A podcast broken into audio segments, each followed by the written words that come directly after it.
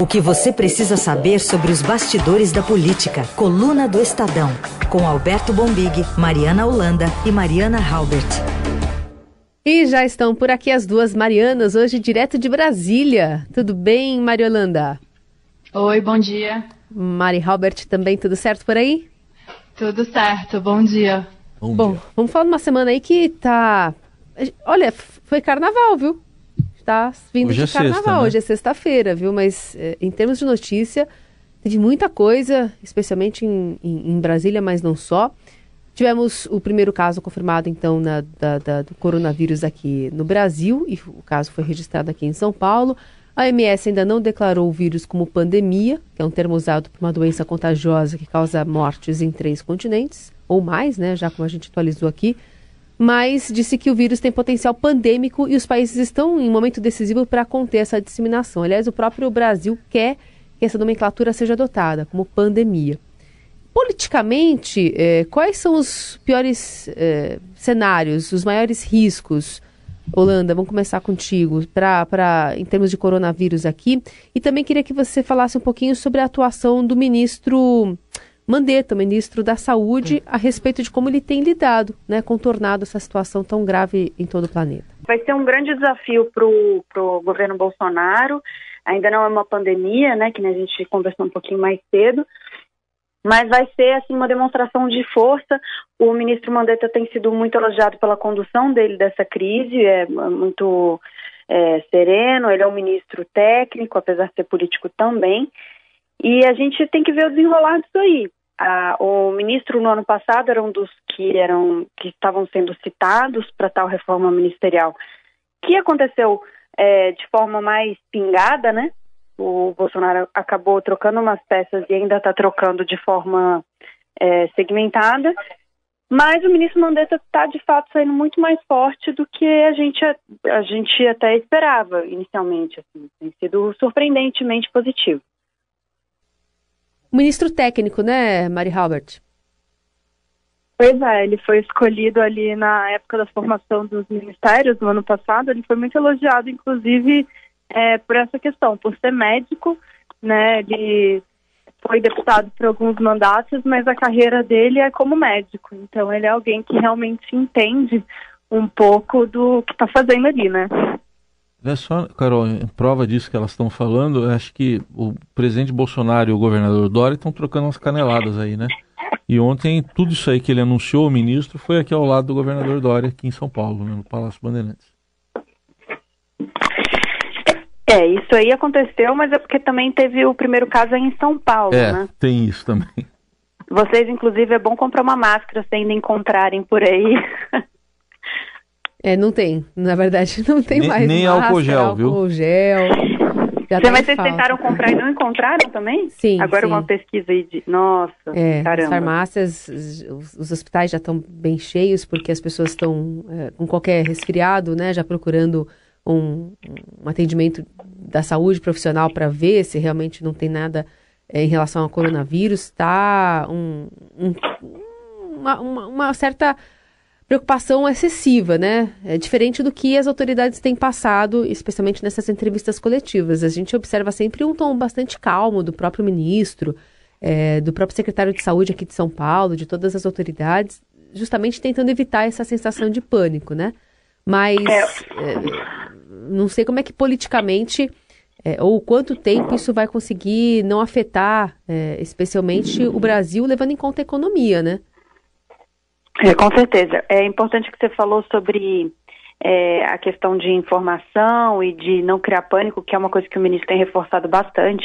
Inclusive, há umas duas duas ou três semanas, estou tentando recuperar aqui, a gente teve uma coluna que aumentou muito o número de fake news que o Ministério da Saúde tem saído para desmentir.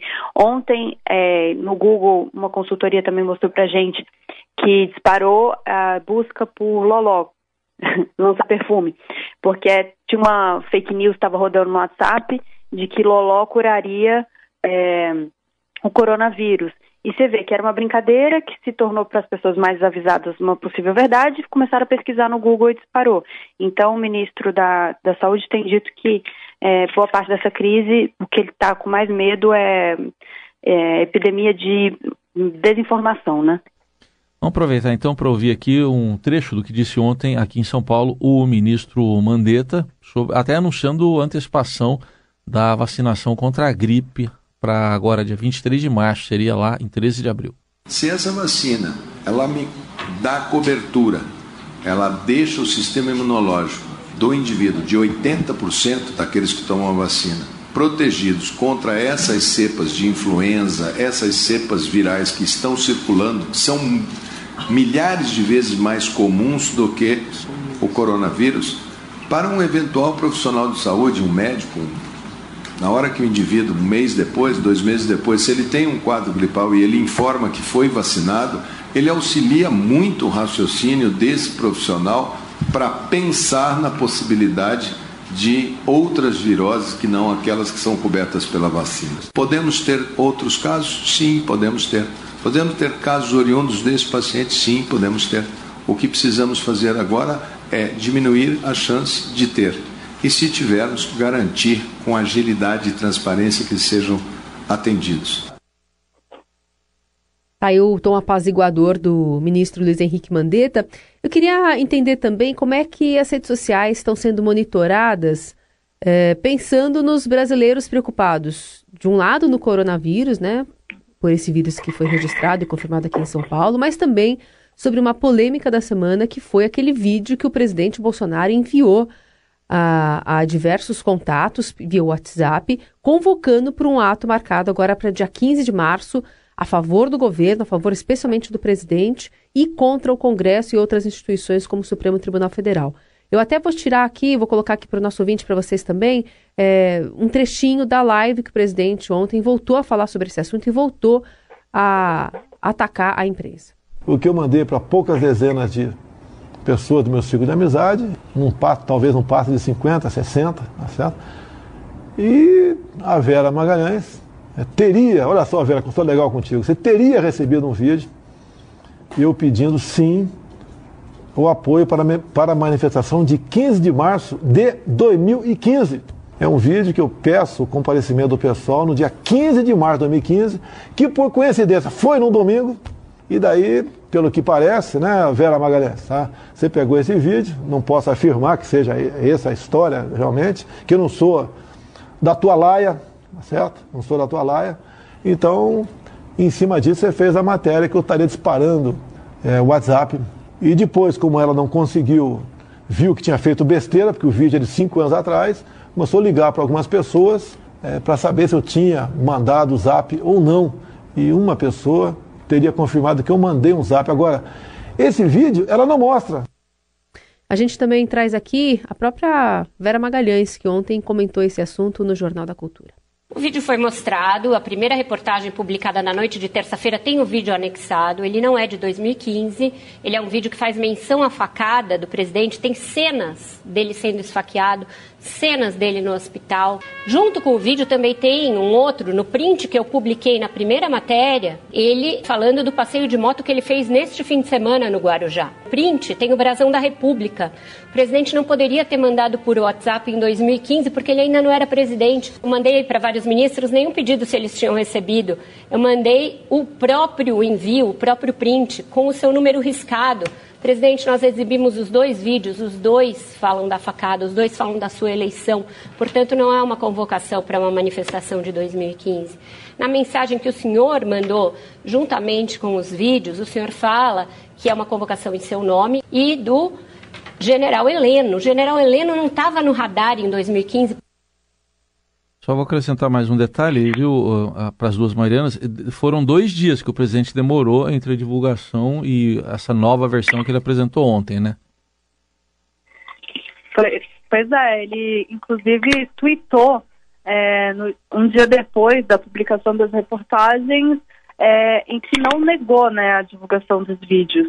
Ele poderia ali ter negado, então ele demorou dois dias para vir com essa história de que seriam vídeos antigos e e que seriam falsos, né? Mas, enfim, os vídeos mostram cenas da campanha, então não teriam como ser.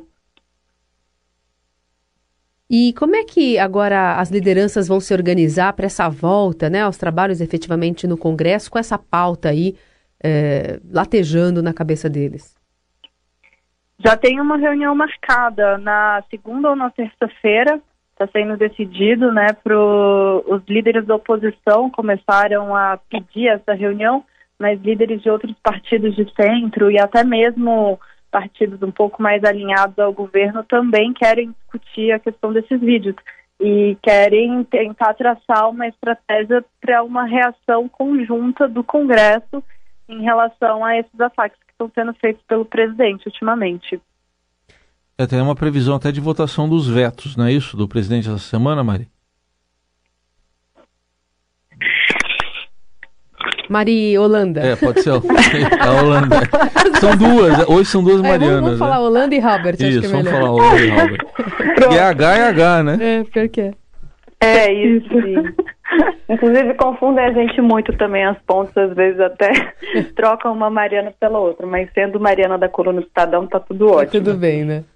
É, então, sim, temos a votação prevista para a semana que vem. Ao que tudo indica, apesar de algumas lideranças ainda estarem é, chateadas com o presidente, querendo dar algum tipo de resposta, o próprio Rodrigo Maia disse à coluna que está mantido o acordo. E na, uh, quando ele falou com a gente, ele até disse que é, ele se acredita e se fiou na palavra do secretário Esteves Conago, que é um assessor do Paulo Guedes.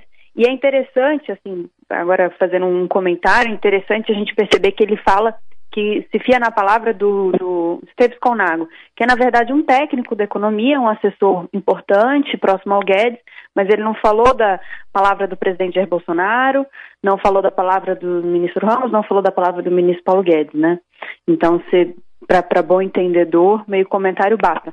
Mas eu queria também só fazer um parênteses, que a gente está falando agora dessa crise do vídeo e que tumultuou muito o mundo político, mas a gente teve acesso a uma consultoria, uma análise uma, da consultoria Bytes é, dos últimos dias, desde que essa crise do vídeo estourou, e mostra que, por mais que isso tenha movimentado muito o mundo político, o brasileiro mesmo ainda está preocupado com o coronavírus, né? Que teve sete vezes mais é, comentários a respeito do coronavírus nas redes sociais do que do vídeo do presidente Jair Bolsonaro.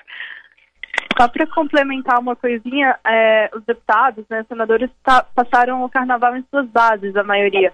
E alguns dos que a gente conversou falaram exatamente isso. Meus eleitores, as pessoas da minha cidade não querem saber dessa crise, eles querem saber se vão ser atingidos pelo coronavírus, o que o governo está fazendo para protegê-los e o que vai acontecer. Então, o mundo real, né, está mais preocupado com, com essa doença do que com a crise. Pronto, falei. Vamos ouvir o deputado Marco Feliciano, que é da base de apoio né, do presidente Bolsonaro. Pois é, veja um desenho da apoteose do cinismo. De um lado, nós temos o Congresso, que tenta tomar o orçamento do Executivo. Do outro, nós temos o presidente da Câmara, Rodrigo Maia, rodando o mundo posando de chefe de Estado como se fosse o primeiro-ministro de um Brasil parlamentarista. E, para completar, acusam o presidente de atacar as instituições. É ou não é uma trama para desestabilizar o governo de Jair Bolsonaro? Pronto, falei. Esse está sendo o discurso, né, da base de apoio. É verdade. Os, os mais próximos ali, os deputados bolsonaristas, estão fazendo um jogo de nós contra eles, né? A gente até mostrou hoje na, na coluna, no nosso Abre, que essa estratégia de, após né, a divulgação das matérias e todo mundo meio que só falando nisso, as análises eram que isso deu gás para as manifestações porque inicialmente o presidente achava que elas não seriam fortes, mas uma vez que elas já tinham sido convocadas, não poderia se voltar atrás, né? Então, agora a análise é que, diante de toda essa crise, é, a convocação se espalhou, então tem chance delas serem manifestações grandes de fato. Agora, a base, é, os mais próximos, os bolsonaristas, também usam um discurso de que a oposição, os outros, né, se unem contra o governo, contra o presidente, que no discurso deles quer salvar o país. E eles jogam isso falando, tá vendo? A velha política tá aí, a velha política tá unida. Então a gente precisa se fortalecer para combater é, essa velha política. Bom, o fato é que com a tropa de choque do presidente entrando com tudo para convocar os protestos, o, o vídeo também acabou ajudando a tensionar mais ainda essa relação com o Congresso. Só que, se a gente observar aqui nas redes sociais, né, tem muito compartilhamento, tem muito, eh, muita hashtag convocando para os protestos. Bom, o orçamento deve ser votado na semana que vem, conforme a gente estava destacando aqui, a questão do orçamento impositivo. Mas o vídeo está aí rodando aí. Vamos ouvir um trechinho aí do instrumental. Ó.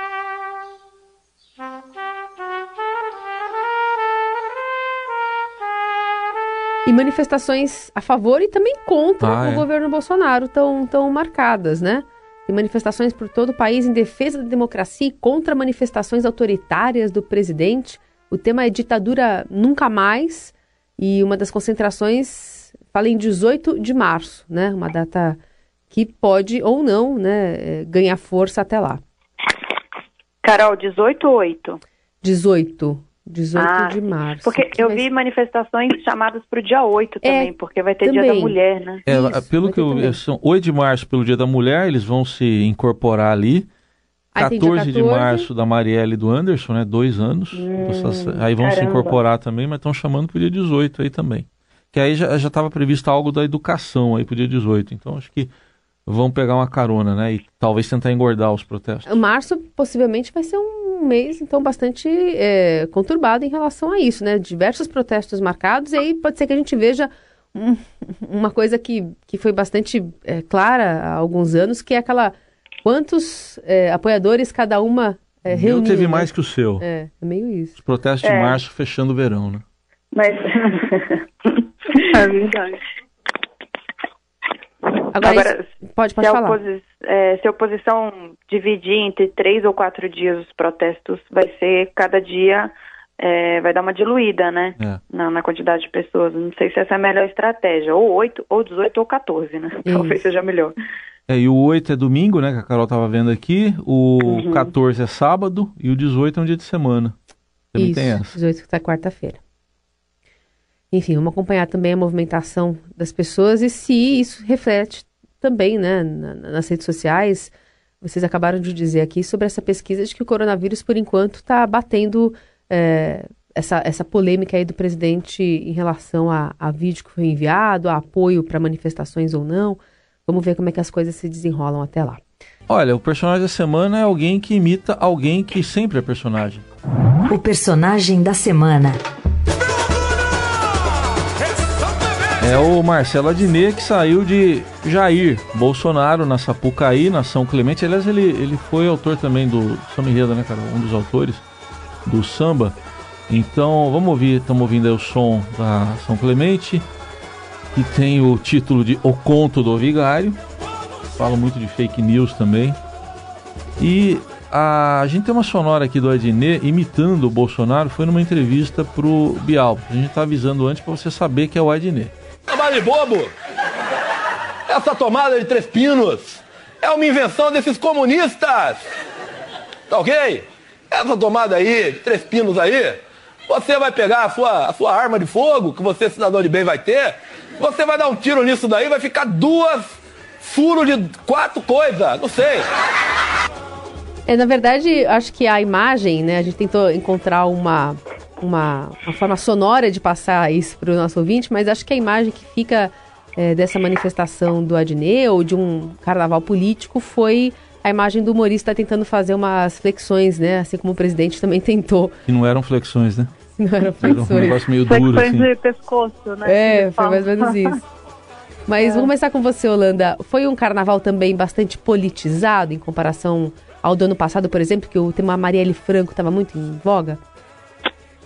Ainda foi um carnaval. Eu, apesar de não ter pulado o carnaval, deu pra gente perceber que além da Sapucaí tá muito politizada, a, teve o desfile da Mangueira também, que foi alvo de muitas críticas dos bolsonaristas, porque fizeram, representaram o Jesus como uma pessoa nos dias de hoje, é, de comunidade, negro, mulher, como formas diferentes que o Jesus poderia aparecer hoje. E teve também esse desfile da São Clemente, com a Dinei com essa imitação impecável, né? E nas ruas também teve muita manifestação. A Mari Halbert também chegou a ver algumas fantasias. Você conseguiu pular um pouco de carnaval, Mari? Eu pulei um pouquinho do pré-carnaval e estava de plantão no carnaval, então eu aproveitei nos momentos de folga um pouquinho. Mas, de fato, eu acho que, assim, comparando com outros carnavais é, que eu vi, as fantasias estavam muito mais politizadas, né? Uma que eu vi bastante foi a da reta escavadeira. Muita gente carregando o brinquedo ali para é, simbolizar aquele episódio é verdade, é Gomes no Ceará. E muita crítica também, assim, eu vi bastante coisa. Agora, nas, na, nas duas passarelas né, do, do, samba em São Paulo e no Rio, a gente também viu é, sambas muito críticos, alegorias também muito fortes, né? Acho que de fato foi um carnaval bastante politizado em comparação com anos anteriores. Teve uma fantasia, um pequeno parênteses aqui agora, com um gancho um pouco do coronavírus que eu vi nas ruas, de uma amiga minha, inclusive, que ela estava de espada sensata, né, que é uma brincadeira da internet, e ela levava uma plaquinha assim, vacinem seus filhos. Tô lembrando aí. E agora, ah, no pós-carnaval, acho que vai ficar mais famosa ainda essa fantasia, né? Exatamente, se o carnaval fosse depois, mas lembrando aí que a campanha de vacinação vai ser inclusive antecipada, então, como diria uma fada sensata carnavalesca, vacinem seus filhos. Vacinem seus filhos, exatamente. Não teve Golden Shower, né? É, graças Não a Deus. Teve, é. Bem polêmicas. Apostas da coluna.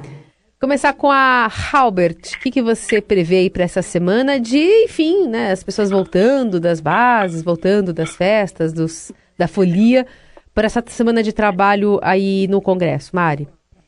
Pois é, né? Dizem que o ano começa depois do carnaval, então agora tem que começar de fato. E uma das apostas é justamente o envio da reforma administrativa que o governo prometeu é, enviar nessa semana mas a gente vai ter que acompanhar para ver se tem clima de fato para o Congresso receber essa reforma, né? Alguns deputados falaram essa semana que isso é algo que vai ser medido, né, tomado depois dessa reunião de líderes. E, e nos próximos dias, né, a gente vai ter que ver se a temperatura baixa um pouco, como é que vai ser para eles, é, para ter clima desse encontro entre o executivo e o legislativo, né? E ainda uma outra coisa que está no nosso radar, que é importante para essa semana, é a votação dos vetos ao orçamento impositivo. Não está marcada ainda a sessão do Congresso, né, para votar isso, mas a expectativa é de que se vote também nessa semana. E toda essa crise do desse ano, pelo menos, né, começou com essa questão, com essa votação. O governo inicialmente não queria que o Congresso derrubasse os vetos, Congresso pressionou, o governo acabou aceitando um acordo e agora a gente não sabe muito bem em que pé que está. É, embora o próprio Rodrigo Maia diga que o acordo está mantido, é, precisa ver se isso vai de fato ser mantido e como essa votação vai ser encaminhada. Holanda? É, essa é uma aposta para a próxima semana e para o pessoal de São Paulo ficar atento. O apresentador de televisão da Atena deve se filiar na próxima quarta-feira aqui em Brasília, no MDB. Esse é o primeiro passo dele aí para possivelmente se lançar na prefeitura em outubro. Então, passo importante. E aí, na composição, ele, ele entraria mesmo como um possível vice do, do prefeito Bruno Covas?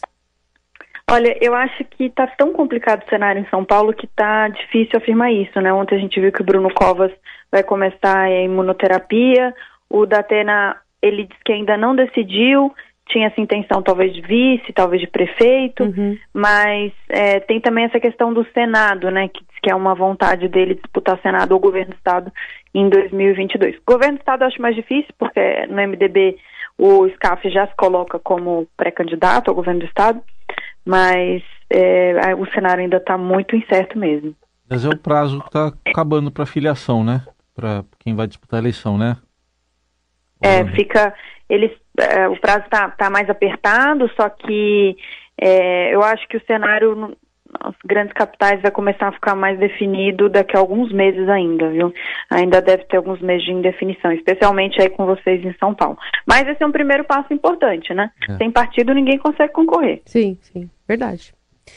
Muito bem, essa foi a Mariana Holanda e a Mariana Halbert. Elas fizeram aqui nossa, nossa coluna radiofônica, né, auditiva do, da coluna do Estadão que você acompanha todos os dias é, no, no nosso portal e também nas páginas impressas do jornal. E claro, lembrando que isso aqui é um pacote, vira um podcast para você ouvir a hora que você quiser, a hora que você tiver mais à vontade, se você perdeu, pegou começada essa conversa, ou ainda se quiser compartilhar por aí. Obrigado, meninas. Até semana que vem. Até. Tchau, tchau. Tchau. Obrigada, pessoal.